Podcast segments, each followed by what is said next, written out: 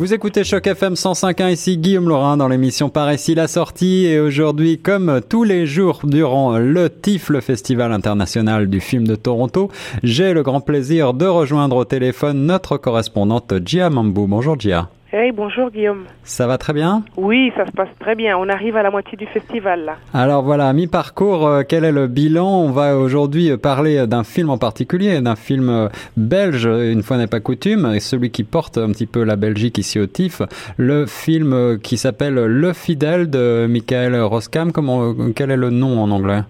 Alors le titre en anglais c'est A Racer and the Jailboat et en français c'est Le Fidèle effectivement.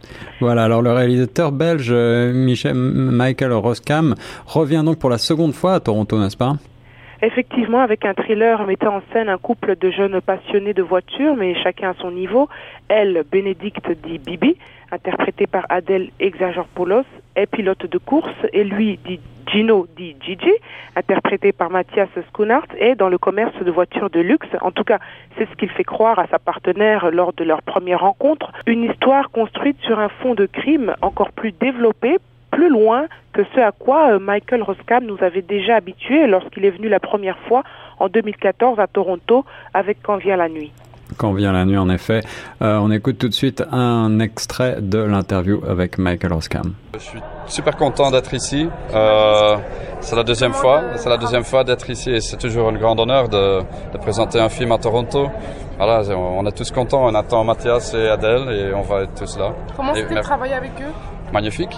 Ah oui, ce sont mes mon frère et ma sœur. Voilà. Giamambu, euh, cette collaboration a été, euh, je crois, fraternelle entre le cinéaste euh, Michael Roskam et les deux comédiens stars, n'est-ce pas? Absolument, à l'écran comme derrière l'écran, euh, ça s'est très bien vu hier soir d'ailleurs quand ils ont présenté euh, leur film. Déjà, une relation tumultueuse va naître entre les deux personnages principaux, une alchimie portée remarquablement, il faut le dire, à l'écran par Roskam qui, pour la première fois, travaillait avec l'actrice Adèle Exarchopoulos qu'on ne présente plus hein, depuis euh, la vie d'Adèle Eh oui. Abdelatif Keshish, Palme d'Or en 2013. Elle raconte que le courant est passé tout de suite avec ses deux acolytes belges. Euh, pff, franchement, du plaisir, quelque chose sans ego, du partage, de la collaboration et beaucoup de fou rire. Avec Mathias aussi Ouais, grave. Mais je savais qu'on allait bien s'entendre, je sais pas pourquoi. Un extrait qui donne envie d'en savoir plus. Alors, euh, qu'en est-il de l'acteur euh, fétiche, l'acteur muse de Roskam Ben, il se retrouve en effet avec le fidèle pour une troisième collaboration. En fait, Mathias Skournat a joué dans tous les films de Roskam, en tout cas ce qui est pour les longs métrages fiction.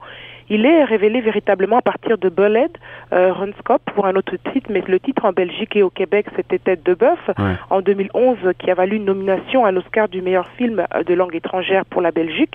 Ensuite, Quand vient la nuit de Drop ici euh, en Amérique, montré au TIFF en 2014. Alors, il ne parle plus de collaboration à ce stade-ci, à ce stade-ci, pardon, mais plutôt d'amitié.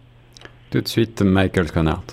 On est des potes, donc, donc on, prend du plaisir, on, on se connaît, on, on, on entend ce qu'on dit, on entend ce qu'on dit pas, voilà, on, on se comprend très vite, quoi. Qu'est-ce que tu préfères chez lui? Je sais pas, c'est son intelligence, c'est, sa sensibilité, c'est la façon dont il raconte des histoires, d'une façon euh, à la fois populaire, mais à la fois euh, auteur aussi.